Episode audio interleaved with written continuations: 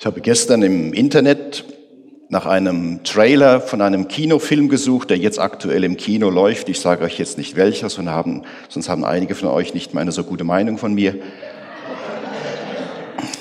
Und oft ist es ja so, bevor man so also ein Videoclip startet, kommt noch Werbung. Und was kam dort? Live on Stage. Live on Stage auf YouTube. Äh, ich kann euch jetzt nicht den Link weiterschicken, äh, nach dem Motto, wenn du den Link anklickst, dann siehst du den äh, Trailer oder den, den Werbeclip für Live on Stage. Aber ich finde das eine fantastische Plattform.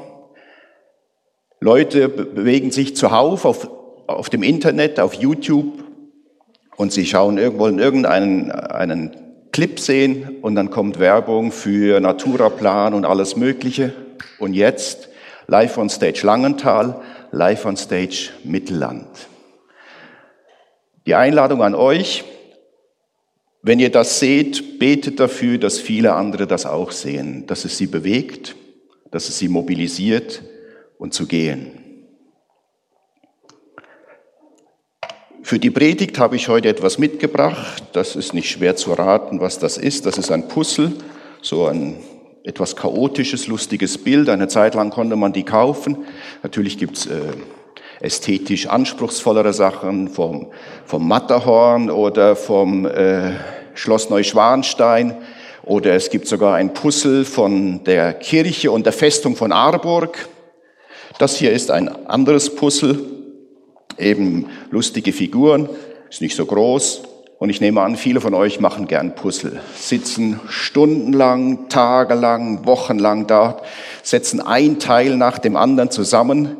Und jedes Mal, wenn ein Teil passt, ist das ein Erfolgserlebnis.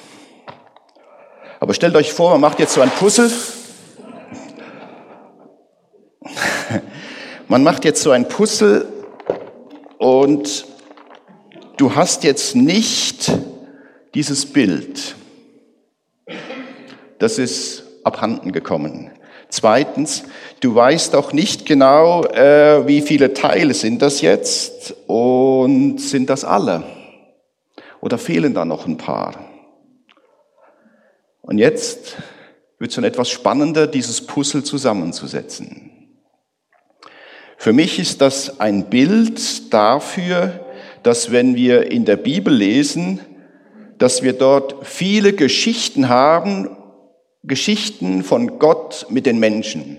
Abraham und Eva, Noah, äh, Abraham, Isaac, Jakob, Mose, Josua, David, Salomo und so weiter. Und das geht weiter im Neuen Testament. Viele Geschichten von Gott mit den Menschen über 2000 Jahre hinweg. Und wenn wir versuchen herauszufinden, ja Gott, was ist denn jetzt dein Wille für uns heute im 21. Jahrhundert, dann ist das wie ein Puzzlespiel, wo man Teile aus verschiedenen Abschnitten der Bibel zusammensuchen muss. Ich habe hier ein Lehrbuch mitgebracht, ein modernes Lehrbuch, klinische Psychologie. Das müsst ihr nicht kaufen, auch nicht lesen, wenn ihr das nicht, wenn euch das nicht interessiert. So ein modernes Lehrbuch ist völlig anders aufgebaut. Ich sehe hier vorne ein Inhaltsverzeichnis und ich sehe, dort ist eine Systematik drin. Und ich sehe genau, auf welcher Seite finde ich etwas zu welchem Thema. Und manchmal ist es ein Thema, was vielleicht kein eigenes Kapitel hat und dann kann ich immer noch hinten im Index nachschauen und sehe hier äh, über, was nehmen wir da, über Schlafmittelüberdosen steht etwas auf Seite 272. Das ist ein modernes Lehrbuch. So sind die meisten Lehrbücher aufgebaut. Vorne ein Inhaltsverzeichnis, systematisch aufgebaut, äh, dass man sich schnell zurechtfindet und dass man schnell kompakt einen Überblick über ein bestimmtes Fachgebiet hat. In diesem Sinne ist die Bibel kein Lehrbuch, auch wenn sie viel Lehre enthält. Aber es ist nicht so einfach. Es ist, manchmal kommt es einem vor wie ein Puzzlespiel und man setzt zu einem bestimmten Thema Aussagen aus dem Alten und Neuen Testament irgendwie zusammen und man fragt sich, wie passt das jetzt zusammen? Was ist jetzt die Quintessenz? Was ist der Wille Gottes? Und das ist nicht nur ein Problem, was wir Christen haben, das haben auch die Juden. Zum Beispiel, es steht im Alten Testament, du sollst den Sabbat heiligen, du sollst am Sabbat nicht arbeiten. Was heißt das jetzt konkret? Und das war zum Beispiel ein Punkt, wo Jesus immer wieder Streitgespräche hatte mit den Juden. Was ist jetzt am Sabbat erlaubt, was ist nicht am Sabbat erlaubt? Und vielleicht denken einige von euch, ja, das Thema ist wahrscheinlich bei den Juden langsam durch. Äh, ich fürchte, dem ist nicht so. Orthodoxen Juden ist klar, am Sabbat wird nicht gearbeitet und am Sabbat macht man zum Beispiel kein Licht. Das schließt auch ein, dass wenn man am Sabbat den Kühlschrank öffnet, dass das Licht nicht angeht. Und lange hat man sich damit beholfen, dass man einfach ein Stück Papier dort bei diesem Sensor reingedrückt hat und dann ging einfach im Kühlschrank das Licht nicht an.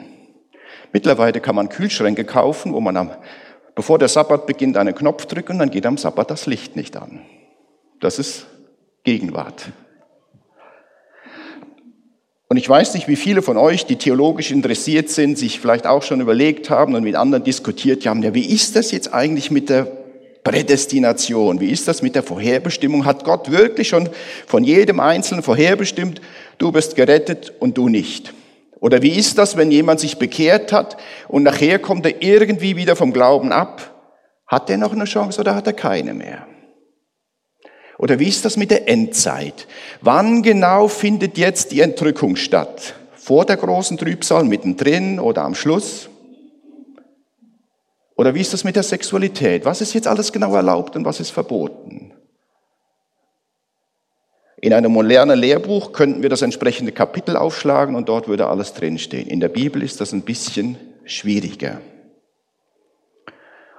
Und deswegen heißt unsere Predigtserie auch nicht, wir sind fasziniert von einem Lehrsystem, als hätten wir ein kompaktes, konsistentes und vollständiges Bild, was man jedem einfach so zeigen kann und sagen, schau hier sondern wir sind fasziniert von einer Person, von Jesus, von dem Sohn Gottes. Darum geht es in unserer Predigtserie und darum geht es auch heute Morgen. Und dazu lese ich euch ein paar Verse aus Johannes 14 vor. Jesus ist dabei, seine Jünger darauf vorzubereiten, dass er bald nicht mehr bei ihnen sein wird. Und man spürt in diesen Abschnitten sehr gut die Spannung, die drin ist und auch die Unruhe, die Unsicherheit. Die Jünger spüren, jetzt passiert irgendwas, Judas ist schon weggegangen, da war von Verrat die Rede. Und dann sagt Jesus, Johannes 14, Vers 1, lasst euren Mut nicht sinken, setzt euer Vertrauen auf Gott und vertraut auch mir. Das Haus meines Vaters hat viele Wohnungen, das ist so. Denn sonst hatte ich euch, hätte ich euch nicht gesagt, dass ich dorthin gehe und den Weg, den Ort für euch vorbereite.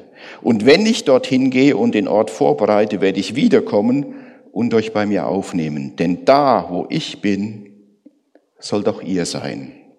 Und wohin ich gehe, den Weg dahin kennt ihr ja. Da sagte Thomas zu ihm, Herr, wir wissen nicht, wohin du unterwegs bist. Wie können wir da den Weg kennen? Jesus antwortete, ich selbst bin der Weg und auch die Wahrheit und das Leben. Nur durch mich findet ein Mensch zum Vater. Ich bete noch.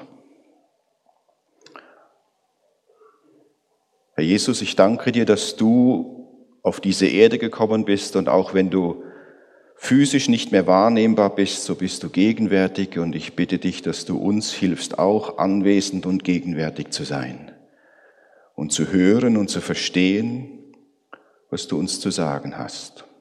Amen. Drei Punkte habe ich zu diesem Thema, ich bin der Weg. Erstens, was ist denn mit dem Weg gemeint? Der zweite Punkt, was heißt es, auf dem Weg oder auf dem Lebensweg mit Jesus unterwegs zu sein? Und der dritte Punkt, was ist das Ziel? Wo geht dieser Weg? Wo führt dieser Weg denn hin? Der Weg das ist ein spannender Begriff, der kommt im Neuen Testament rund 100 Mal vor. Und zum einen kommt der so vor, wie wir den Begriff eigentlich heute auch gebrauchen. Das ist der Weg, auf dem ich gehe, der Weg nach Brittner, nach Zuffingen oder wohin auch immer. Ich bin nicht der Erste, der dort geht. Der Weg ist festgetreten und ich weiß, er geht in diese Richtung.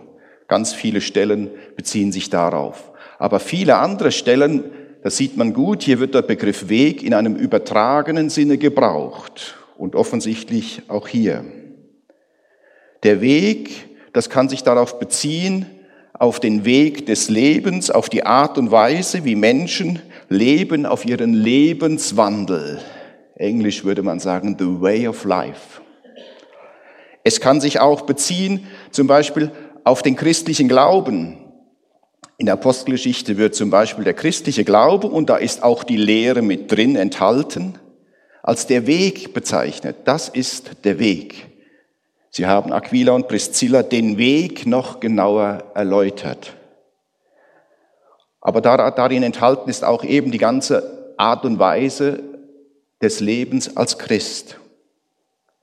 Wir sind fasziniert von einer Person, nicht von einem Lehrsystem, einem in sich geschlossenen und fixfertigen Lehrsystem, wo eigentlich alles klar ist oder wo man jede Frage in kurzer Zeit klären kann. Wenn man so will, wir haben mehr. Wir haben eine Person, mit der man kommunizieren kann, nicht ein Buch, wo man nachschlagen kann. Und der Weg, das sehen wir aus der Bibel, bezeichnet einmal den Weg Gottes, den Weg, den er eigentlich vorhat mit jedem Menschen. Und auf der anderen Seite ist der Weg, den jeder Einzelne von uns geht.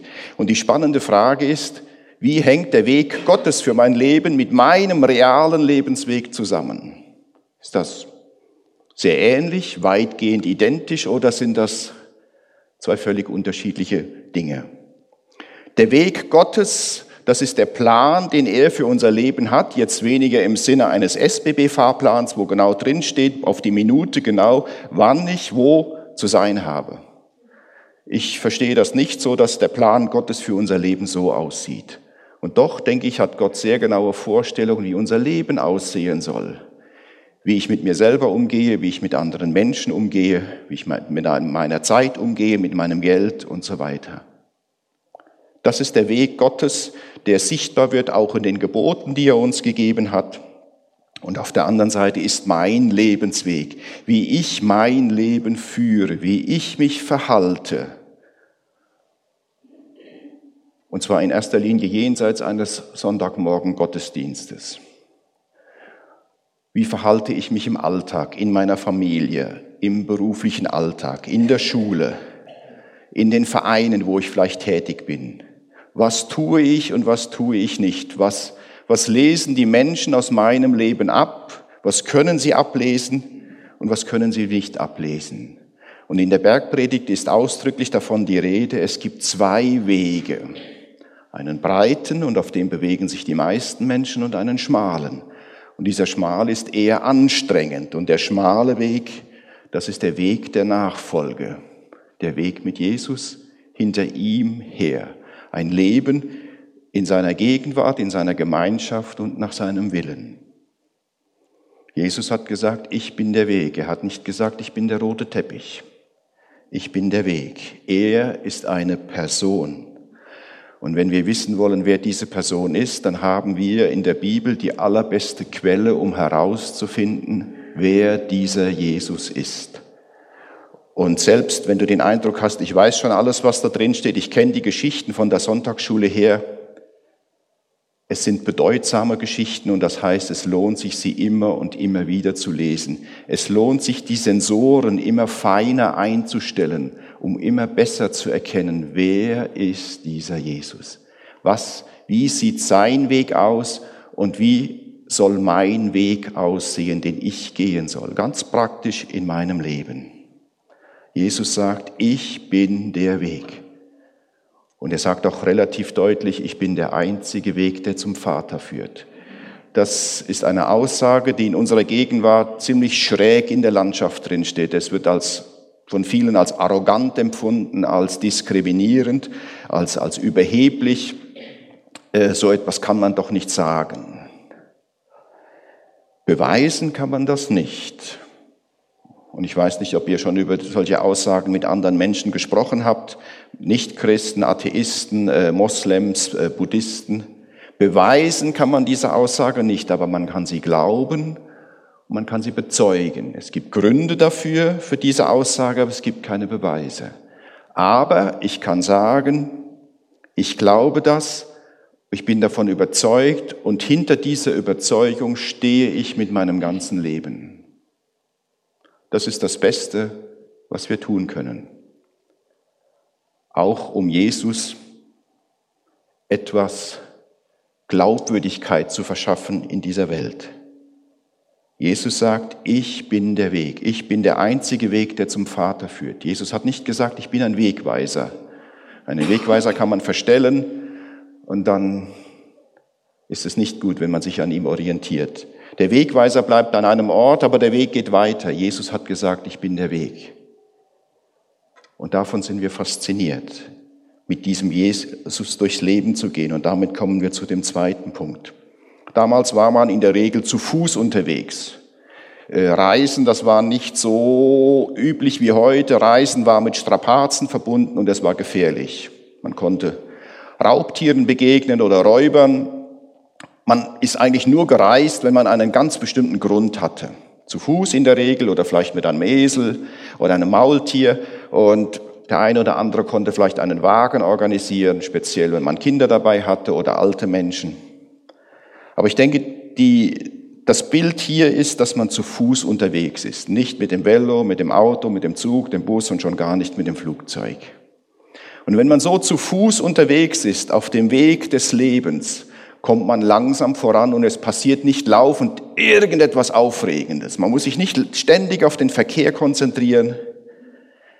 Und das ist die Chance, die wir haben, wenn wir so zu Fuß unterwegs sind auf dem Weg unseres Lebens mit Jesus, da kommt man ins Gespräch. Da hat man Zeit zu reden, auszutauschen und nicht nur Oberflächlichkeiten. Ich weiß nicht, wer von euch schon mal eine Fernwanderung gemacht hat, wo man äh, über vielleicht 50 oder noch mehr Kilometer über mehrere Tage unterwegs ist mit der gleichen Person. Wenn man alleine ist, kommt man ins Nachdenken. Wenn man mit einer anderen Person zusammen ist, kommt man ins Reden. Und ich denke, dass Jesus auf diesem Weg, er ist der Weg und er begleitet uns auf unserem Lebensweg und er bestimmt auch, wo es durchgehen soll.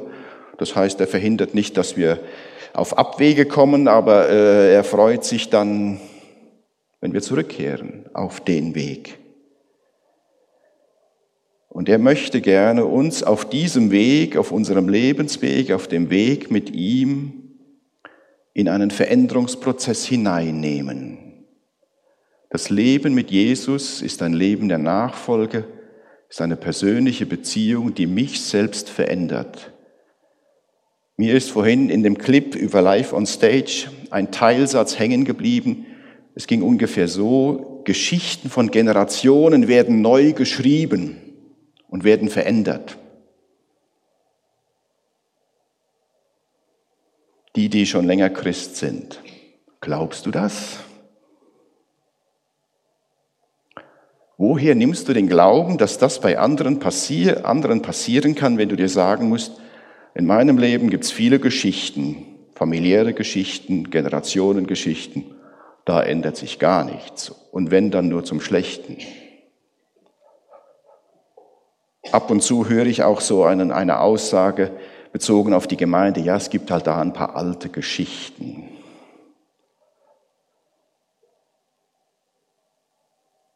Kann sich daran etwas ändern oder ist das jetzt einfach so? Und das ist meine Überzeugung und meine große Hoffnung und Sehnsucht, dass auf dem Weg des Lebens mit Jesus, dass Veränderungen stattfinden, in tieferen Bereichen und Schichten unserer Persönlichkeit und auch in dem Miteinander. Ja, es passieren Geschichten, unschöne Dinge. Aber müssen wir das alles unverarbeitet mit ins Grab nehmen? Oder was heißt es, bezogen auf solche Geschichten Jesus nachzufolgen? Ich habe vor zwei Wochen erwähnt, dass ich erschüttert bin, manchmal erschüttert bin über die Unreife die ich bei mir selber beobachte und dass ich auch erschüttert bin über die Unreife, die ich bei anderen, auch bei anderen Christen beobachte. Jesus möchte uns verändern, die Geschichte meines Lebens, mindestens was die Zukunft angeht, neu schreiben und die Geschichte, die ich hinter mir habe, so gut es geht bereinigen. Auch die Geschichte, die ich mit anderen Menschen habe. Das ist gar nicht so einfach und so banal. Es gibt viele Menschen, die haben da unten, jetzt kann sagen, ja, in der Bauchgegend, da ist bildlich gesprochen, da ist ein Tiger. Und wehe, der Tiger wird geweckt. Dann steht ein Raubtier auf, das durchaus furchteinflößend sein kann, wo viele andere zurückschrecken und sich sagen, uh, aufpassen. Und es gibt auch viele Christen, die haben einen Tiger im Bauch. Stark, mit Krallen, mit Zähnen und furchteinflößend. Ein Tiger, der sehr viel Unheil anrichten kann. Und in den allermeisten Fällen ist dieser Tiger ein verletzter Tiger. Und einem verletzten Tiger sollte man nicht zu nahe kommen. Was ist mit deinem Tiger im Bauch, wenn du einen hast? Andere haben vielleicht andere Tiere dort unten, vielleicht ein Fluchttier, sind eher ängstlich und wenn sie Gefahr ahnen oder wittern, dann ziehen sie sich zurück wie eine Schnecke in ihr Schneckenhaus oder wie ein Hase, der irgendwo davonrennt und das Weite sucht. Ich weiß nicht, wie viele Tiere es gibt oder die man hier sonst noch nennen könnte. Die spannende Frage heute Morgen ist, setzen wir uns mit den Tieren, die wir dort in unserem eigenen Person, in unserem eigenen Bauch haben, setzen wir uns mit denen auseinander oder Nehmen wir nochmal den Tiger, wenn der geweckt wird, dann macht er einfach, was ein Tiger so macht. Unkontrolliert, ohne Rücksicht auf Verluste. Auch als Christ, je nachdem. Das wäre gelinde gesagt schade. Ein verletzter Tiger, der immer und immer wieder andere verletzt. Und so wie ich Jesus verstehe, ist das nicht in seinem Sinne, sondern er möchte die, die mit ihm den Weg gehen in seiner Nachfolge, er möchte sie in einen Veränderungsprozess hineinnehmen, wo dieser Tiger, die Wunde des Tigers geheilt werden kann und wo auch dieser Tiger gezähmt werden kann. Dass er nicht mehr laufend andere Menschen verletzt und ihnen wehtut und die eigene Verletzung wie multipliziert. Wir sind fasziniert von Jesus, nicht von einem Lehrgebäude. Fasziniert von einer Person und es geht darum, diese Person zu kennen, nicht nur etwas über diese Person zu wissen. Das hier, ein Lehrgebäude, ein Lehrsystem, das ist fast ausschließlich Wissen. Aber Jesus zu kennen ist viel mehr. Es betrifft deine Gedanken, die Informationen, die wir über Jesus haben, aber es betrifft auch die Emotionen, es betrifft unsere Willensentscheidungen, es betrifft unsere ganze Existenz, alles. Ich lade euch ein zu einem Moment der Stille. Ich lade euch ein, dass wir uns ein paar wenige Minuten Zeit nehmen, um in uns selbst hineinzuhören wo jeder von euch die Möglichkeit hat, mit seiner eigenen Seele Kontakt aufzunehmen, vielleicht auch mit dem eigenen Tiger ins Gespräch zu kommen oder mit dem eigenen Hasen, der in einem drin steckt. Sich das versuchen, in einer relativ kurzen Zeit ansatzweise bewusst zu machen, mit der eigenen Seele ins Gespräch zu kommen, mit der verletzten Seele, vielleicht die Seele, die schreit vor Schmerz, die un schier unendlich traurig ist oder ängstlich oder sorgenvoll und in einem zweiten Schritt jeder für sich diese Seele nachher ins Gespräch bringt mit Jesus. Erstens, ich komme, nehme Kontakt auf mit meiner eigenen Seele, nehme wahr, was da in mir ist und was mich prägt und was mich treibt. Und zweitens, ich bringe das in die Gemeinschaft und ins Gespräch mit Jesus. Der Daniel wird uns ein paar Takte spielen. Nehmen wir uns einen, einen Moment, ein paar wenige Minuten Zeit der Stille, wo jeder für sich bedenken kann, was heißt das für mich.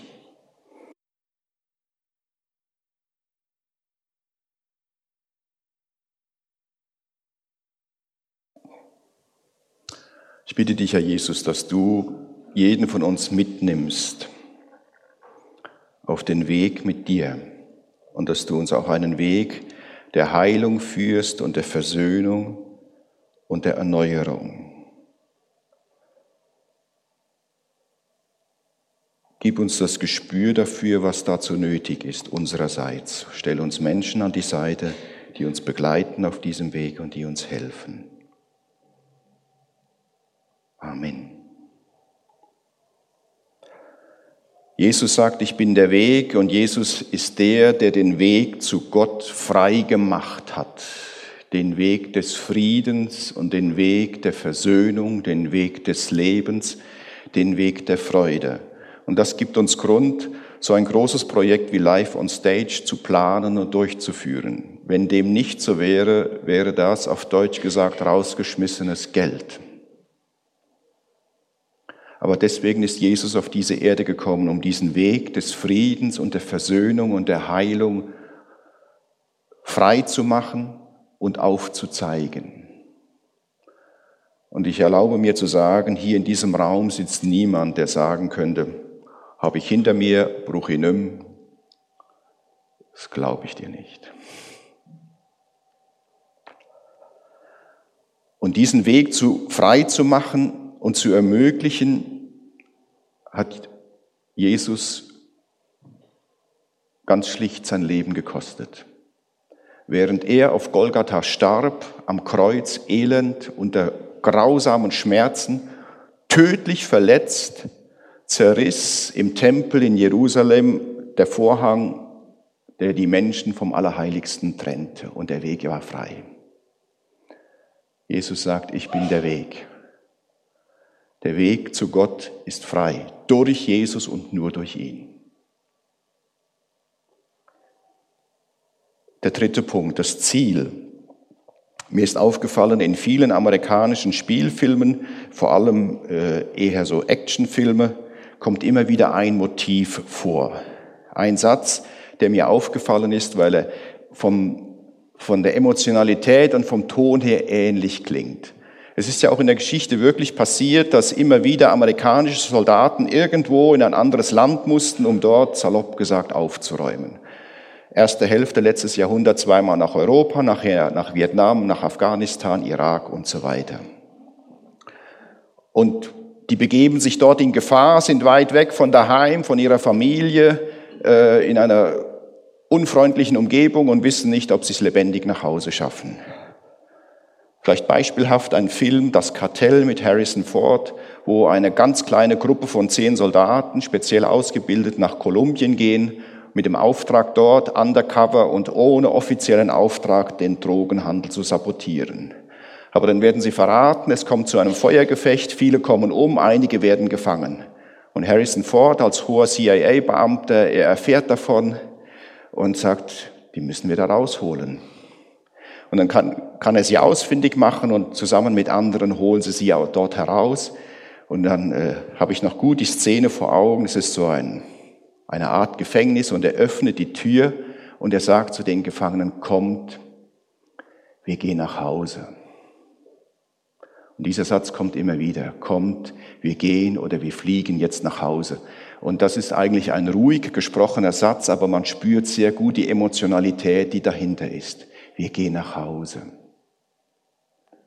Und Jesus sagt hier, ich bin der Weg, ich bin der Weg zum Vater, ich gehe jetzt weg von euch, aber ich bereite eine Wohnung für euch vor, ich bereite ein Zuhause für euch vor, bei Gott dem Vater im Himmel. Und dann werde ich euch holen. Ich will, sagt Jesus, dass ihr alle für immer und ewig bei mir seid. Zu Hause, nicht irgendwo in einem anderen Land. Und das ist etwas, das beschreibt einen Zustand, der nicht auf dieser Erde stattfindet. Und das ist je nachdem für uns gar nicht so einfach, uns das vorzustellen und äh, eine Sehnsucht danach zu haben. Wahrscheinlich fällt das den Jüngeren schwerer als den Älteren, aber es kommt dazu, wir haben es hier im Land so gut. Es gibt für viele, mindestens oberflächlich betrachtet, so wenig Grund, sich nach einem Zuhause zu sehnen. Wir haben alles, was wir brauchen zum Leben. Wir leben in Frieden und Freiheit. wir, wir müssen uns nicht überlegen, wo ist das gelobte Land, wo wir hinwollen oder hin müssen, so wie jetzt verschiedene Flüchtlinge in Mittelamerika versuchen, in die USA zu kommen, weil zu Hause die Armut so groß ist, das Unrecht so groß ist. Oder keiner von uns muss befürchten, wenn er im Ausland ist, in Schwierigkeiten kommt und wenn er dann in eine Schweizer Botschaft oder ein Schweizer Konsulat hineingeht, dass er totgeschlagen wird. Auch wenn er vielleicht politisch eine etwas spezielle Ansicht hat. Und leider ist es so, dass die Schwierigkeiten in unserem Leben, Schmerzen, Dinge, die wir nicht verstehen, die zunehmende Schwäche im Lauf des Lebens und im Lauf des Alters, das fördert am ehesten die Sehnsucht nach Zuhause, wo wir spüren, nein, wir sind hier auf dieser Erde doch noch nicht zu Hause. Und wenn man Jesus kennt und ihn immer besser kennenlernt, dann wächst auch die Sehnsucht, bei ihm zu sein und nicht immer diese täglichen kleinen und größeren Kämpfe auf ganz unterschiedliche Art zu haben. Wie groß ist deine Sehnsucht nach Zuhause? möchtest du, dass sie größer wird.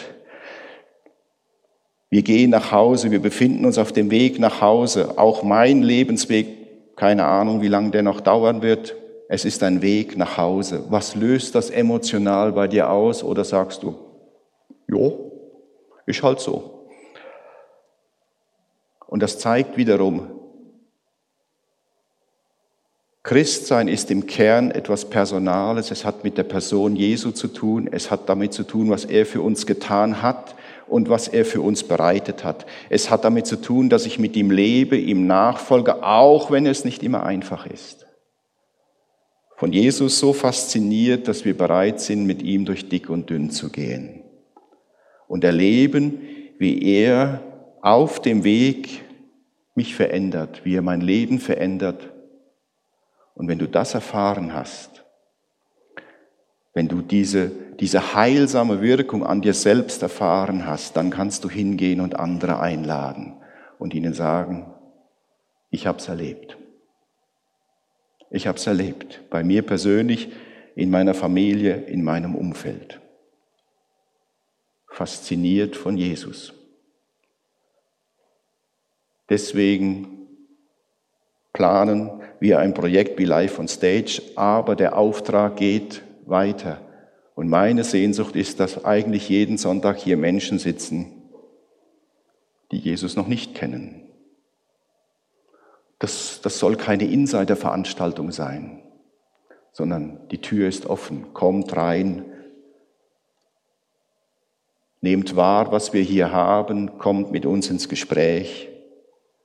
Wir möchten euch den Weg zu dem Vater zeigen, den Weg zum Ziel, den Weg nach Hause.